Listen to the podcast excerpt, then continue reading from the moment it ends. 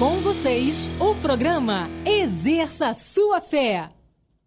Se você está com o teu caderno aí, vamos dar continuidade. Domingo passado eu peguei uma reta para a direita. Mas eu entendo, é assim mesmo, o Espírito Santo ele manda ver. E eu tenho certeza que era aquilo que a gente, cada um de nós, precisava ouvir, né? Então vamos embora hoje da sequência. Eu estou falando sobre um tempo de transbordar com base nessa passagem, Isaías 5, 54. Verso número 2 está escrito: Alarga o espaço da tua tenda, Elinho, estenda o todo da tua habitação, não impeça, alonga as tuas cordas e firma muito bem as tuas estacas, porque está escrito assim: ó, você transbordará para a direita, para a esquerda. Mas aí eu fiz um comentário com vocês, lembra? Nesse conteúdo, só voltando a lembrar provérbios, né? Provérbios diz assim: a benção de Deus, ela sempre traz progresso, crescimento, né? Ela é, ela é crescente na nossa vida e nenhum esforço humano pode substituir. Uma outra maneira que eu coloquei, parafraseando, que a bênção de Deus faz transbordar. Aleluia nem nenhum esforço humano é capaz de substituir. Mas então, Provérbios, capítulo 10, do verso 22, nessa, nessa paráfrase aí, tem esse conteúdo, gente. Transbordar, Deus quando se manifesta, lembra que eu tinha falado isso? Ele se manifesta de maneira abundante, uma palavra profética para nós. E se a gente perceber bem, eu não sei se eu dei essa sequência para te explicar, mas existe uma condição, existe algo condicional escrito ali para nós. Ok? Se lembra? A primeira parte é a nossa, estender, alargar o espaço, firmar bem as estacas, porque transbordará. Eu sempre digo que eu já conversei com pessoas dizendo assim, pastor Hélio, mas sabe, eu acredito que Deus, se Ele quiser, Ele faz. Tá, cara, se Ele quiser, Ele faz, mas tem a colaboração do humano. Por exemplo, Ele já pagou o preço na cruz do Calvário pela salvação da humanidade inteira e a humanidade será salva? Não, porque eu tenho que colaborar recebendo Ele como Senhor e Salvador. Então a proposta de Deus para a minha vida e a sua tem a nossa colaboração, digam um amém a isso.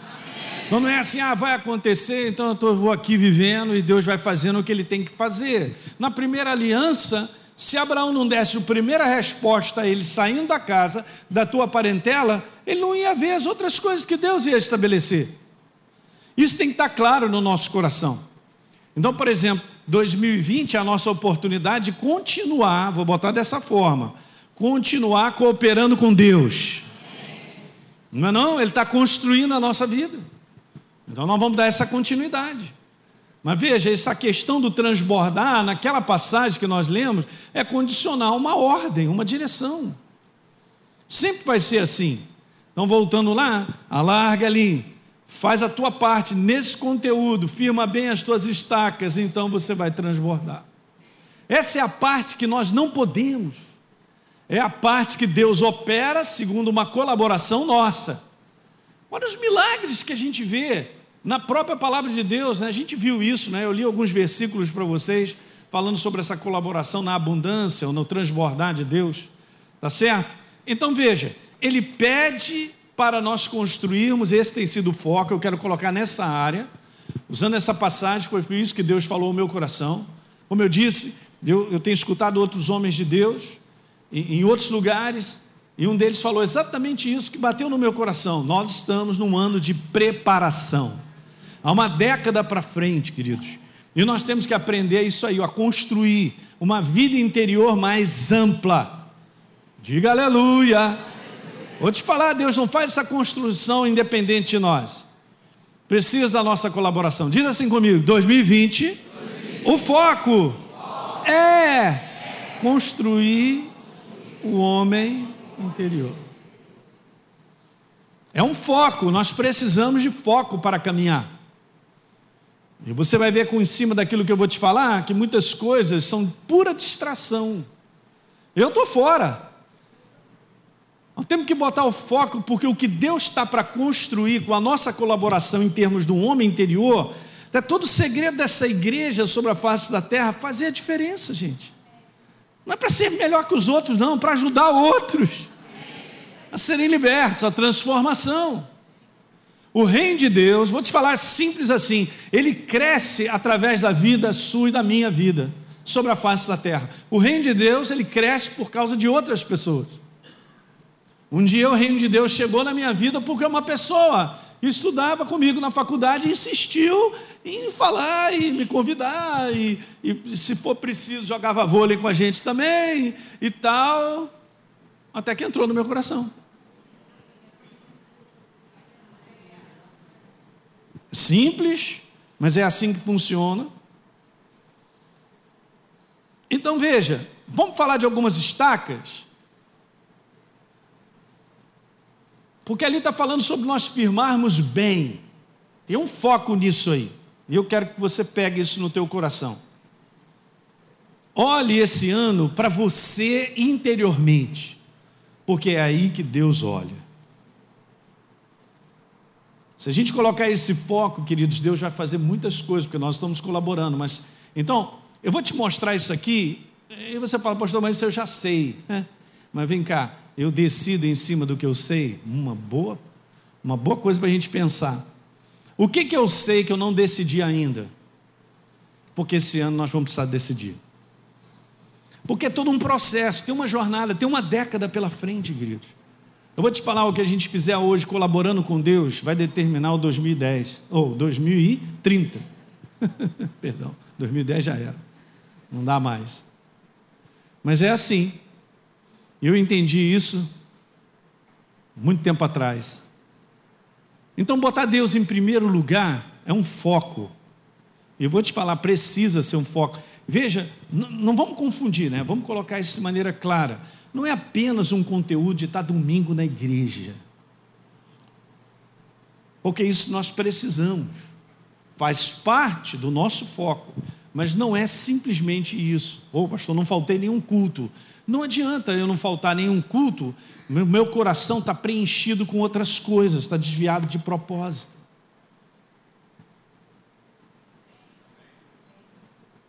Então, veja que coisa interessante. Eu trouxe uma imagem que eu procurei aqui tem uma tenda. Aí, obviamente, tudo isso está firmado por causa das estacas, mas duas, principalmente aqui, levantam tudo isso, e as outras estabelecem uma firmeza. Não estou querendo dizer que essas duas não são a firmeza da tenda, mas estou te falando que essas duas são super importantes, as duas primeiras que eu compartilho, porque elas levantam isso aí. Obviamente, coloquei logo a primeira ali, tá legal. Deus em primeiro lugar. Eu preciso, gente, veja bem, no dia a dia da minha vida eu preciso escolher isso. Eu preciso escolher. Agora veja que interessante, porque se tudo que eu estou valorizando, a gente começa um ano, né, pensando em muitas coisas que nós vamos fazer nesse ano, em si está errado? Não. Então eu quero fazer determinadas coisas, ou eu preciso, disso aí está tudo certo. Agora, eu só vou estar fora de rota se eu colocar isso como foco e eu não perceber a direção de Deus. Legal, eu posso ter estabelecido em 2020, vou fazer isso, aquilo outro, legal. Vem cá, você está debaixo de uma direção de Deus nisso? Uma boa pergunta, porque eu estaria saindo da prioridade, que é colocar Deus em primeiro lugar. Deus em primeiro lugar não é em si, ah, eu estou na igreja mas é num conteúdo de uma jornada diária prática de escolhas e de decisões. Diga aleluia! já era, acabou esse sistema, não existe mais. Primeiro eu insisto, a gente prega, tem a escola artes para nos ensinar todo esse princípio, mas não tem como eu entrar num ano novo e sair fazendo uma opção de coisas que eu acho. Não funciona. Eu vou me desgastar. E eu não estarei me entregando a uma construção interior Entende, gente? Obviamente nós conhecemos Mateus capítulo 6, verso 33. Então, buscai, pois, em primeiro lugar o reino e a sua justiça. E quando Jesus fala todas essas coisas, está falando de uma porção de coisas que nós vivemos nesse mundo, que uma maior parte delas são lícitas, mas ocupam espaço do nosso coração. Jesus quer uma cadeira exclusiva, André, só cadeira exclusiva para ele no nosso coração. E não adianta ficar assim juntinho como vocês estão, não, porque Jesus já, não, dá licença, aí espaço, hein? Mas aí a gente vai botando uma opção de coisa que fica pesado, não sobrou lugar para ele. Eu estou te falando, essas coisas roubam de nós. Mas Jesus falou assim na lata, falou: caramba, Elinho, busca o reino de Deus em primeiro lugar, me prioriza. Faz o seguinte, que o resto eu vou te acrescentar, tá bom? Hã? Ele vai construir na nossa vida à medida que, então, na prática, na segunda-feira, na terça, eu decida por Ele. Tem algo que eu estou enfrentando no relacionamento, eu vou, eu vou pegar e, e ver a direção de Deus, posicionamento da palavra, o que me pede. E se buscar a Deus em primeiro lugar? Eu vou lá e executo. Beleza. Tudo vai ser acrescentado. Alguém lembra lá no Salmo 81? Ele ia abater os nossos inimigos, ia cuidar de nós com o melhor da terra. Fala aí para mim. E a gente ia dominar as circunstâncias. Não tem alguma coisa que ele está propondo para nós, obviamente. 2020 você não pode dormir, cara, não. No ponto, né? Assim que fala. Ah, eu estou cheio de ideias. Não tem problema estar tá cheio de ideias. Mas eu estou debaixo de uma direção de Deus nas ideias que eu estou formulando. Aí vai fazer a diferença. Faz toda a diferença. Então eu quero te falar isso aqui, na Bíblia Viva também está escrito dessa maneira. Mas o Pai Celeste que vocês têm sabe muito bem que vocês precisam de tudo isso. E essas necessidades, cara, como isso bate na nossa cabeça. Você já reparou que volta e meia a gente acorda segunda-feira já pensando na terça-feira no que tem que fazer ou pagar. Eu falei para vocês, tem três coisas que estão sempre contigo. Sempre na tua presença. Você lembra disso ou não? Para quem não veio domingo passado, quem é? Boleto, pagar boleto. Vai estar tá sempre contigo, vai para o teu irmão, está sempre contigo, paga boleto. A outra que está sempre contigo. Isso, tentar esmagrecer. E a terceira e última maravilhosa, que Jesus está sempre comigo, sempre presente.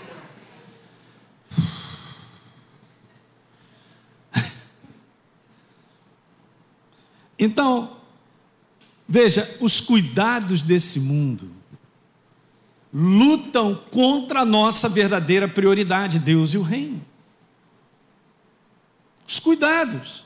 Aí você vai me falar, mas pastor, até parece que você não vive no mundo, você não tem coisa para fazer, não tem coisa para pagar, fazer. Claro que temos, cara. Só que isso não pode ocupar o nosso coração. Qual é o grau de valor que eu dou às coisas? Ah, boa pergunta, hein? Porque tudo é uma questão de valorização. Quando Jesus começa a dizer que seria nós seríamos cuidados, ele diz que cuida dos pássaros, cuida de tudo. Será que o Pai celestial não cuidaria de nós? Ele começa lá no capítulo 6, no início, dizendo: Olha só, Elinho, aonde está o teu tesouro, aí está o teu coração. Hum. E aí, legal, o que é tesouro para a gente? Verdadeiramente? Boa pergunta. Eu preciso escolher, escolher, perdão, de maneira consciente, diga consciente, priorizar Deus. Não adianta. Se largar no automático da humanidade, eu vou desconstruir isso e não vou priorizar o reino. Pode saber disso. É sempre uma escolha diária. Você fez a escolha e está aqui nessa manhã. Amanhã vai fazer outra escolha também. Eu quero perguntar: nossas escolhas, elas estão baseadas na direção do reino? Porque é assim que se vive, a nova criatura vive dessa maneira. Deixa eu te mostrar algo que eu fui muito abençoado. Assistindo esse final de semana um pastor israelense. Caramba, ele falou algo tão simples, cara, mas tão poderoso, e eu quero que você abra sua Bíblia, por favor, em Colossenses capítulo 3. Veja o que é está escrito, igreja. Colossenses 3, verso 1. Hum. Portanto, se vocês foram ressuscitados juntamente com Cristo, é o nosso caso, é a nova criatura, hein? Não é isso? Efésios capítulo 2, ressuscitado com Cristo. Olha como é que está escrito o verbo, no imperativo, buscai, não é opcional. Buscai as coisas lá do alto, onde Cristo vive, assentado à direita de Deus, não é ficar olhando para cima, é priorizar o seu reino, que é a sua palavra. Não tem, olha para mim aqui. Se eu ressuscitei, sou nova criatura, a minha prioridade é olhar para a verdade. Eu não sou velha criatura mais. O meu coração agora pertence ao reino. E olha só o que está no próximo verso.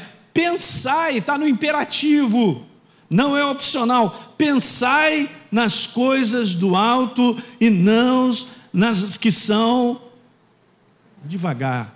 Elinho, lê devagar. Não nas que são aqui da terra.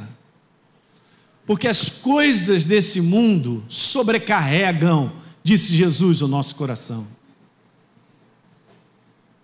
Ah, pastor, até parece que não tem filho, está cheio de problema disso e daquilo. Cara, olha só. Eu estou entendendo. A gente pode passar várias situações que são super difíceis do ponto de vista natural, mas tudo está debaixo da ciência de Deus. Eu tenho que entender o reino, como funciona, para depositar confiança em Deus, para saber que Ele cuida de mim. Ele cuida da minha casa. Ele cuida dos meus filhos. Dá um aleluia aí, rapaz. Aham, uhum, porque senão o inferno vai dar um, um rabo de arraia na gente. E eu estou fora. Você entende, tem coisas na nossa vida que são assim, tipo, cara, ninguém muda ninguém, mas Deus muda. Uhul! Hã? Eu não consigo mudar várias situações, mas Deus muda na hora. É só ele piscar e fazer assim. Já mudou. Mudou a sorte de Jó enquanto Jó orava pelos seus amigos. Uhum.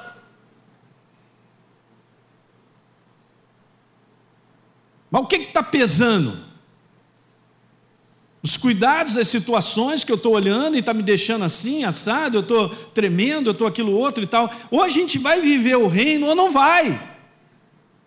Não é uma questão de ser irresponsável. Oh, pastor, pregando dessa maneira, pastor, você está dizendo até que, que a gente agora não quer, é um irresponsável. Porque para o mundo, responsabilidade é viver sobrecarregado de ansiedade e preocupação. Quando eu vou dizer diretamente para você, pela palavra de Deus, isso é erro. Não andeis ansiosos de coisa. Não, peraí, tem um espaçozinho, porque essa situação que eu estou vivendo na minha casa, ou isso está acontecendo comigo, ou aquilo lá que está acontecendo, não, não, não, não, eu tenho, não, isso é natural, eu tenho que estar preocupado. A minha preocupação não vai mudar nada. A minha ansiedade não vai mudar nada. Eu estou explicando isso, gente, porque isso é uma coisa que é uma escolha consciente que eu preciso fazer. Diga glória. Beleza, eu pertenço a Ele, fui transferido. A palavra é transportado. Fui transferido para o reino de Deus, porque eu sou uma nova criatura. Pergunta se ele não está na assistência. Eu não estou mais no modo sobrevivência. Eu estou no modo assistência em todas as áreas da minha vida, diga glória a Deus. Pastor, até mesmo, até mesmo. Em Lucas 8,14, Jesus comenta na parábola do semeador, sobre os cuidados, a riqueza, o deleite da vida, que competem com a palavra de Deus ao ponto de sufocá-la. Mas, pastor, tem alguma coisa errada em aproveitar as coisas boas da vida? Claro que não, mas nós temos que ser equilibrados. Jesus disse: Não só de pão viverá o homem, mas de toda a palavra que procede da boca de Deus. Salmo 62, verso 10: Se as vossas riquezas prosperam, não ponha nelas o coração. Só que tem coisas que querem roubar o nosso coração, roubando o sistema do reino, da alegria, da paz, do descanso, de uma visão mais clara, de uma certeza absoluta a respeito de quem intervém na nossa vida. Nem o inferno vai chegar assim, vai, como é que é? É comigo mesmo. Que comigo? Eu fui comprado pelo Senhor, o Rei da Glória. Eu tenho uma nova natureza e você também. Eu estava essa semana lembrando um pouquinho, né? A gente, isso que é bom, a gente está continuamente lendo, ouvindo e tal. Eu estava lembrando de Êxodo capítulo 12. Então pega lá o cordeiro, vamos assar a criança, vamos comer. É o seguinte: bota o sangue lá na porta, na verga das portas. O anjo da morte chegava, olhava aquilo lá, eu já sabia, aqui não entra. Você quer que você consegue enxergar que sobre a sua família tem o sangue do cordeiro? Ah, pastor, mas não parece, parece que o negócio. é, parece nesse mundo natural. Tem o sangue do Cordeiro sobre essa casa. Eu vou repetir: tem o sangue do Cordeiro sobre essa casa. Vamos dar na cara do inferno, na escolha diária. Não, mas como vai ser? Ele não, per não, não perguntou como vai ser. Jesus fala algo tão sério que ele diz assim: ali, basta o dia de hoje, porque o amanhã chegará e trará os seus cuidados. Mas não chegou amanhã. Tem que pagar amanhã boleto? É. Tem. Mas amanhã vai ser pago. Diga aleluia. Fala para o teu irmão aí, paga o meu boleto.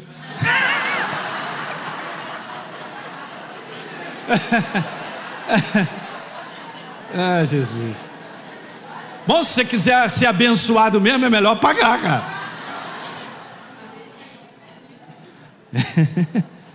Aleluia, eu fico feliz, cara. Esse é o reino, esse é o reino. É assim. É para lá que nós fomos, nós estamos lá, sentados no lugar celestial. Lucas capítulo 21, 34, anote. Ele declara novamente: não devo, não devemos sobrecarregar o nosso coração com as preocupações desse mundo, porque nos tiraria do foco. Vezes você vai falar, pastor, mas parece que as preocupações desse mundo, esse mundo está doido, está ficando pior, e vai piorar. Então Jesus está treinando eu e você, nos preparando para que a gente entenda que o nosso coração precisa estar Ele lá e o reino dele. Será que a gente vai conseguir no final dessa década andar em paz? Andar com base em certeza? Com segurança de que Ele cumpre a sua aliança para conosco? O pastor está tudo apodrecendo, mas você não está. Está faltando emprego, mas para você não falta. Você entende que você está instalado na terra de Gozen? Mas do outro lado daqui, só juízo, trevas, do outro lado tinha luz. Não, nós vamos ver cada vez mais essa igreja demonstrando, não por orgulho, obviamente, o poder de Deus e o transbordar dele. As pessoas vão falar assim: Eu quero esse Deus. Eu quero essa aliança que você tem com esse Deus. Estou falando, gente. Se uma coisa Deus sabe fazer é cuidar. Já no passado ele ainda disse assim: nenhuma só promessa caiu de todas aquelas que eu liberei. Meu Deus. Hum. Então tem que escolher, diga escolher. De maneira consciente, isso é diário. A igreja precisa aprender isso, nós estamos ensinando. Pastor, dá para viver dessa forma? Dá por escolha. Então veja, prioridade para com Deus, antes de ser uma ação, eu vou te falar algo que movimenta essa ação: paixão por Ele. Agora matamos a pau na cabeça do inferno. E os apaixonados digam aleluia. Aham. É a paixão por Ele que movimenta a ação. Você não cultiva essa paixão, não funciona. Lembra quando você era namorado? Ah, querido, estou com vontade de comer uma jaca molinha. Aí você vai lá em Nova Iguaçu, que tem um pessoal que vende uma jaca fantástica. Pega o trem, solta em Vigário Geral, depois pega o outro lá. Hein? E passa, ah, ah, volta quatro horas depois com a jaca na mão. Tudo por paixão.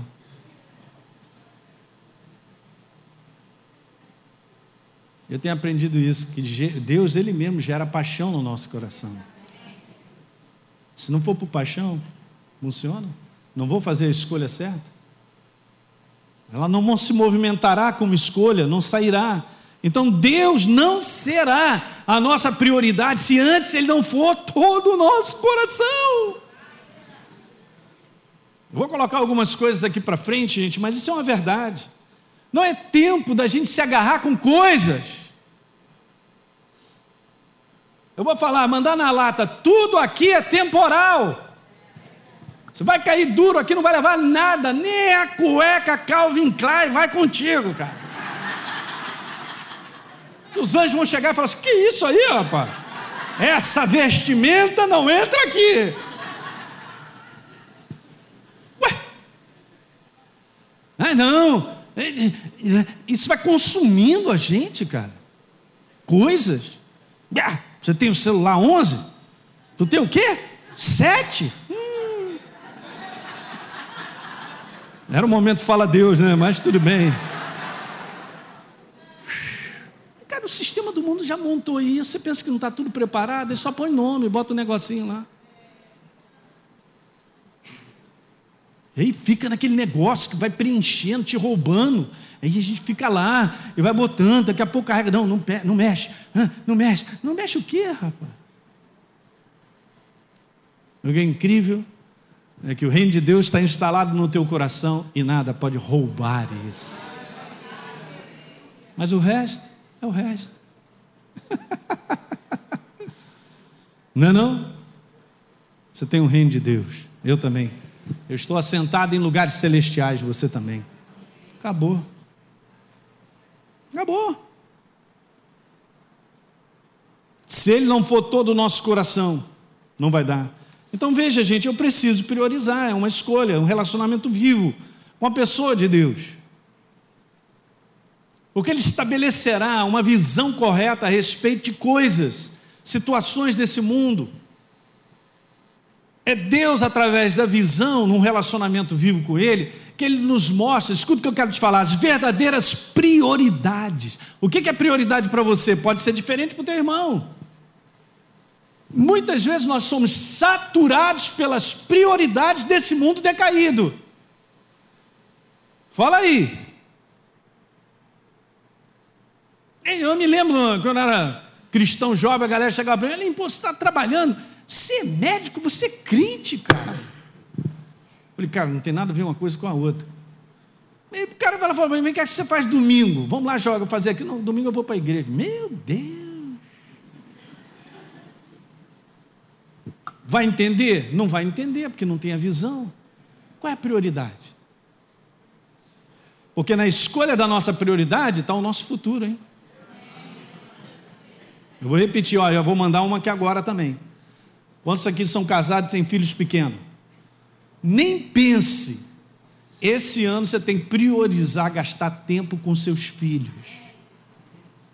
Não é esse negócio de dar um celular, um jogo para poder o menino ficar quatro horas ali e você fazer o que tem que fazer. Não faça isso. Ah, mas vai dar trabalho, não vai, pastor? Claro que vai, o filho é teu. E ó, cai dessa cilada de achar que a igreja ela vai suprir a necessidade espiritual do seu filho, porque a gente só dá um empurrão. Quem supra a necessidade do teu filho é você. Eu estou te dizendo, não entrega na mão dos garotos ficarem três, quatro horas e você está em casa e não conversa com eles. E eu já passei dessa fase mesmo, por isso que eu mando ver mesmo.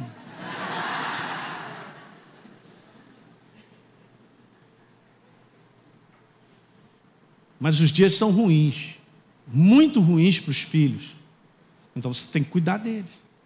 Já mandei uma prioridade para você. Inversão dos valores lá de fora, o cara achar que tem dinheiro, ele constrói a sua casa, ele destrói a sua casa. Que isso não é o valor que agrega construção.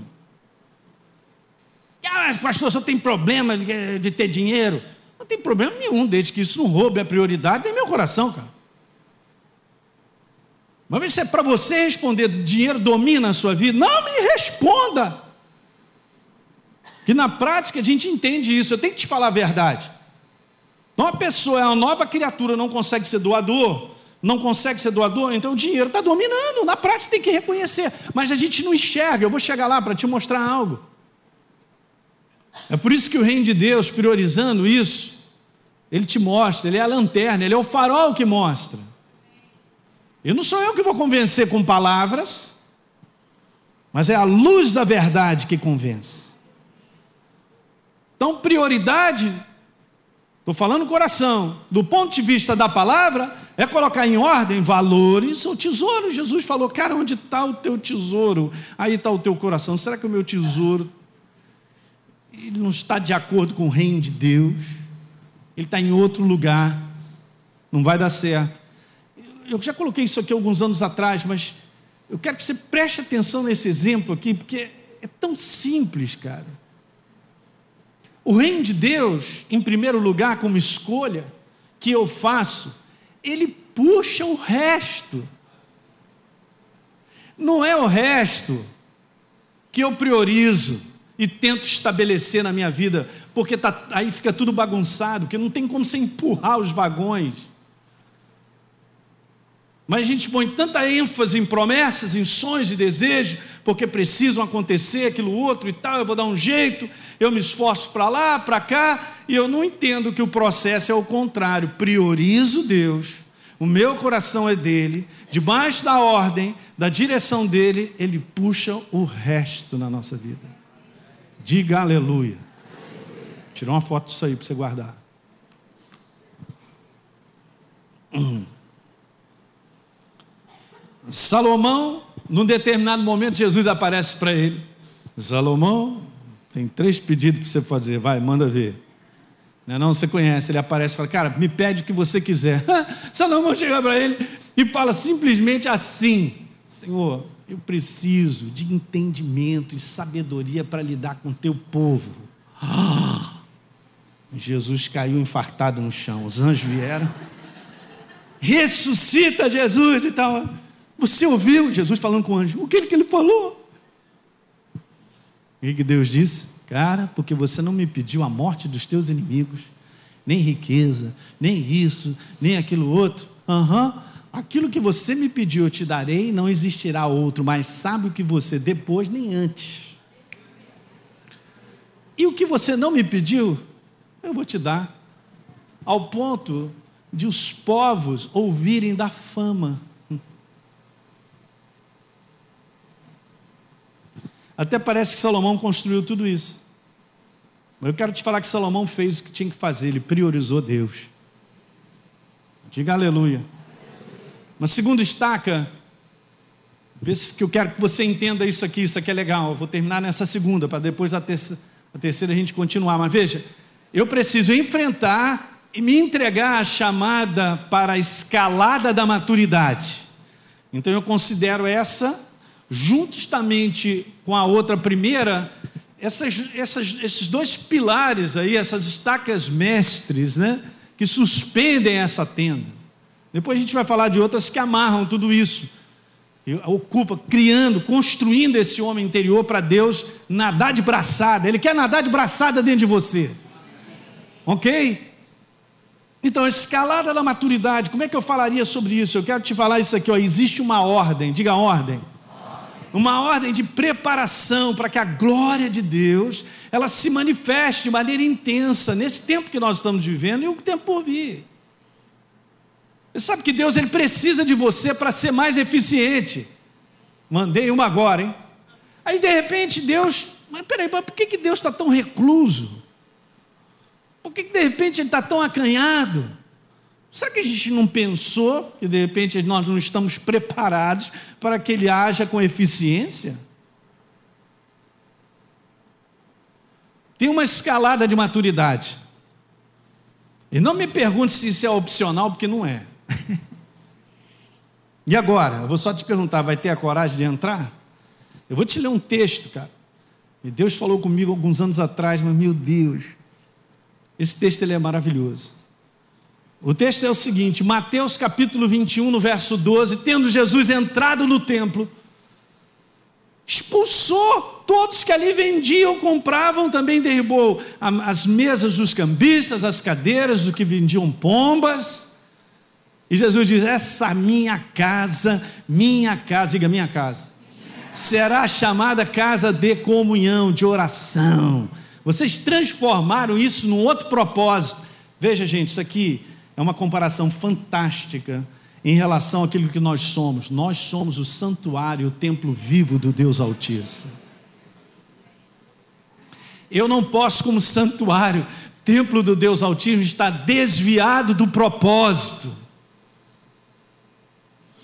Hello, somebody. Jesus ele mete a mão para ajeitar tudo. Ele mete a mão do lado de fora? Não. Ele mete a mão dentro. Um homem interior. Nós somos casas vivas, templos vivos dele. O que, que ele falou? Minha casa? E Jesus, como é que tu chega assim? Tu é um profeta aí fazendo isso, dizendo que esse templo é teu? Eu sou santuário dele. Nós somos santuários dele. Tem uma escalada de maturidade nisso, vai prestando atenção. E por último, o que, que acontece nesse templo, nesse interior? Duas categorias de doenças são curadas, mas peraí, Jesus curava tudo quanto é doença. Do lado de fora, ele fazia milagres tremendos, mas excepcionalmente nessa passagem e da maneira como foi colocada, ele cura agora no final duas categorias de doenças, os cegos e os coxos.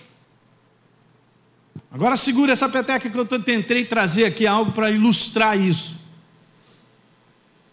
Então isso aqui é a escalada da maturidade, não tem opção, é a gente vai ter que subir esses degraus. Ok? Essa é a preparação do homem interior. Faz parte, junto a outra, obviamente, botando Deus em primeiro lugar. Por isso que eu falei, elas se interagem. Agora, olha que interessante, aqui está o homem interior, ele tem que subir. A primeira coisa que acontece na nossa vida é essa aqui, ó, limpeza. E Jesus disse: Eu sou a palavra viva, a palavra que nos lava de toda impureza.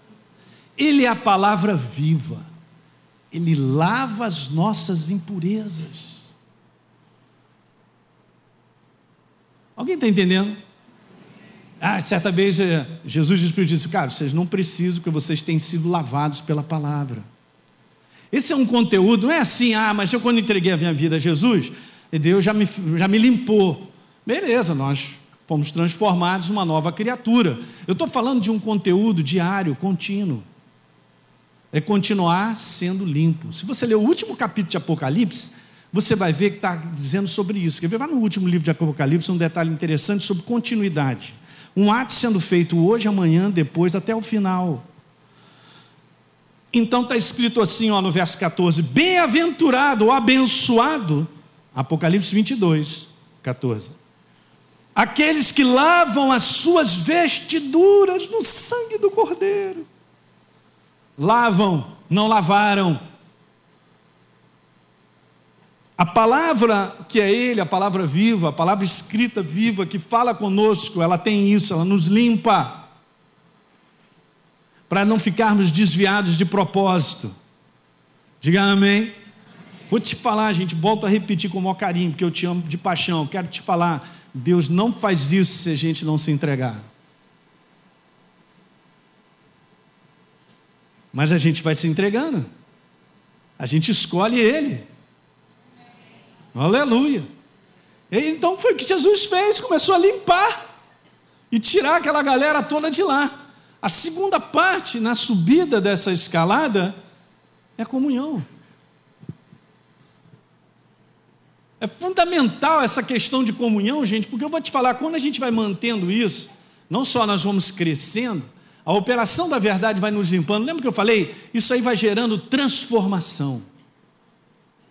Escuta, eu quero te falar, a operação dessas duas coisas na nossa vida, pela própria palavra, por um relacionamento vivo com Ele, vai gerando transformação. Você não limpa a você mesmo, nem se transforma a si mesmo. É Deus quem faz isso. Mas não vem com esse papo de dizer, ah, então é com Ele. Não é com Ele. Você, se não se entregar, Ele não te limpa nem te transforma. Então está ali o exemplo que eu já dei vários, sempre, né? Está ali uma fogueira acesa, a representação de Deus. É na medida da minha caminhada para lá que eu vou vendo os efeitos dessa mudança de tudo. Não é não, eu começo a sentir calor, começa a suar, começa a ficar vermelho, a pele começa a cair, até virar caveira. Tudo porque eu pressionei, eu me entreguei. Não, mas se no momento que eu começo a sentir calor eu recuo, eu não estou subindo a escalada. Quem está vivo aí? Não tem jeito, ele te pegou por amor e paixão. Ele quer mexer contigo. Sabe quando você está na mão de Deus, fica tranquilo. Ele só vai te moldar. Fica tranquilo. Pastor, dói. Dói. A sua carne não vai gostar. Pastor, deixa você na mão dele.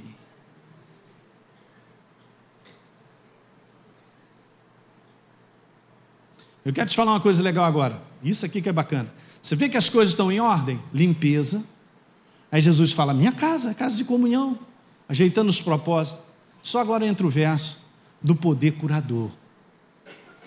E eu descobri uma coisa bem interessante. Escuta agora, agora que vai ficar bom, hein? Hum. Quanto a gente mantém isso aqui na nossa vida, porque nós nos entregamos, e está sendo operada uma transformação, os nossos olhos espirituais começam a enxergar aquilo que a gente não enxergava antes. Os nossos olhos começam a enxergar que nós precisamos ser curados da cegueira e de ser coxo. Olha só que legal. Apocalipse capítulo 3, a igreja, não, nós estamos bem abastados, não preciso de nada, está tudo legal. Não preciso de nada não é uma frase sábia para nós. E no próximo verso, Jesus diz assim: Você não sabe que você é cego, nu, miserável, perdido. Não, mas eu não estou vendo isso. A gente não está vendo porque a gente não se entrega. Então, nessa subida dessa escalada, nós vamos deparar então agora com isso com o poder curador de duas coisas. dos coxos. Coxos significam, cara, que a gente tem uma muleta, te falando de dependência. Eu fico com uma muleta e não largo ela. É a dependência da força da humanidade para estabelecer as coisas na nossa vida, a capacidade, o talento, a habilidade, ela, ela vai, ela vai para esse lugar, para essa prioridade. Em realizar tudo, até mesmo a obra de Deus. Mas Deus não quer que a gente fique na habilidade humana, na dependência. Tá, alguém está entendendo isso? Nós temos que ser curado disso. É, é, é, é, a sobrevivência, é correr atrás do prejuízo, é tentar fazer as coisas e tal. Mas a gente não enxerga se a gente não entrega a subida dessa escalada para pegar isso. Não tem como. E por último, obviamente, a cegueira, duas coisas bem características. Jesus falou sobre duas coisas: a dependência, a gente tem que usar muleta, da humanidade, e a segunda está falando sobre cegueira, a falta de visão, da percepção que a gente precisa ter. Sabe que cegueira é essa, gente? Está falando sobre o orgulho. Você pode estar certo, você vai caminhar com Deus, andar na escalada da maturidade, você vai ter que lidar com o orgulho. E você vai enxergar isso. Você já viu na palavra de Deus está escrito assim: se veste de humildade? Ninguém se veste de humildade se não reconhecer que é orgulhoso. Porque na minha condição natural, parece que o paletó já está instalado. Eu e você, todos os dias, nós temos que lidar com uma coisa chamada orgulho. E não perceberemos se isso está dirigindo a nossa vida ou atrapalhando a construção de Jesus na nossa vida, no nosso homem interior, se a gente não estiver subindo nessa escalada. Muito bom, né? Porque a claridade dos nossos olhos começa a enxergar. Ah, pastor, mas é meio ruim assim encontrar uns defeitos na gente, cara. Se a gente está encontrando é porque Deus está iluminando, Ele quer nos ajudar, Ele quer curar, Ele quer mudar. Não adianta de, ah, não preciso de nada. Caramba, isso é, isso é loucura. Ah, não preciso mudar, os outros que têm que mudar. Caramba, que discurso é esse, cara? Isso é um discurso que não é nem nova criatura. Mas no tempo que nós estamos vivendo, isso precisa acontecer para que Deus ele derrame a sua glória sobre a tua vida. E vai influenciar quem tiver ao redor. Onde você chega, você abençoa de cima a baixo. Porque você está no processo da escalada, gente, isso aí, ó. Não tem como.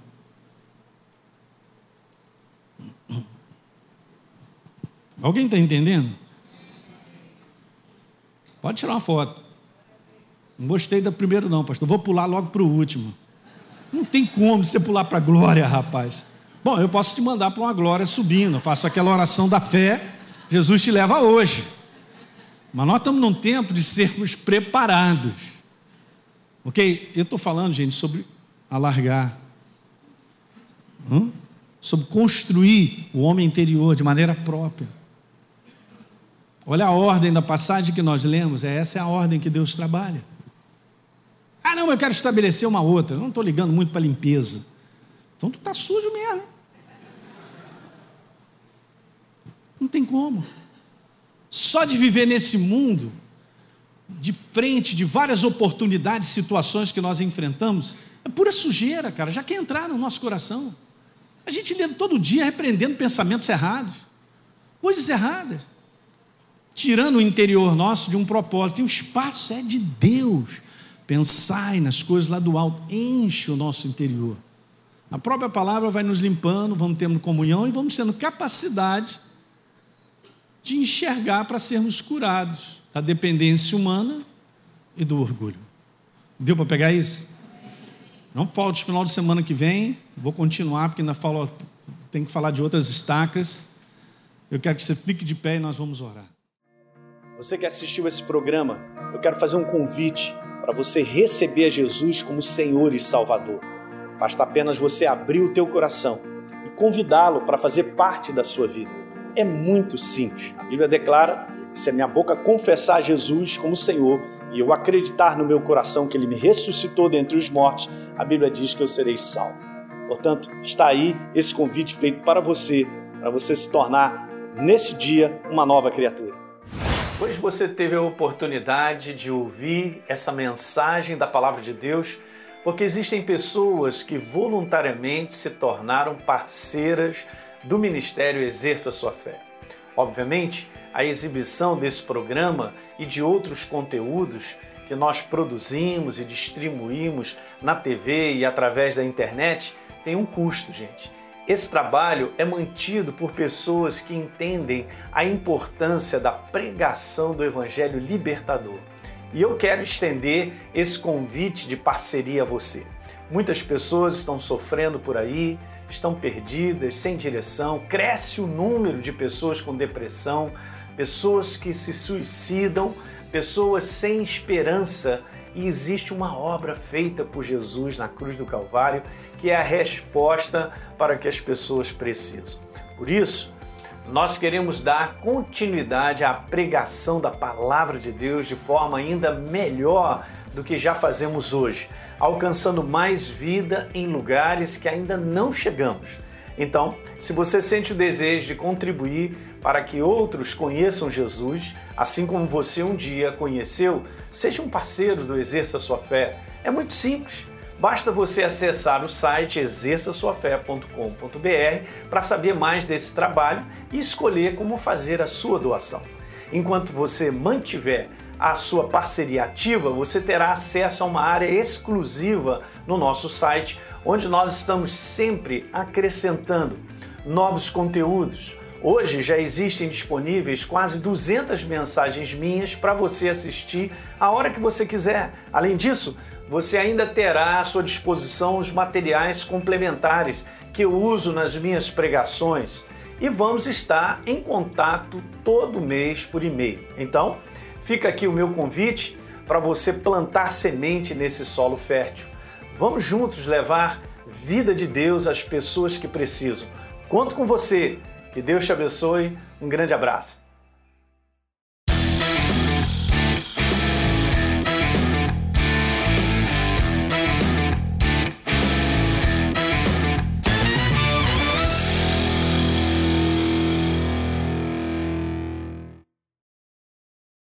Esse podcast abençoou a sua vida?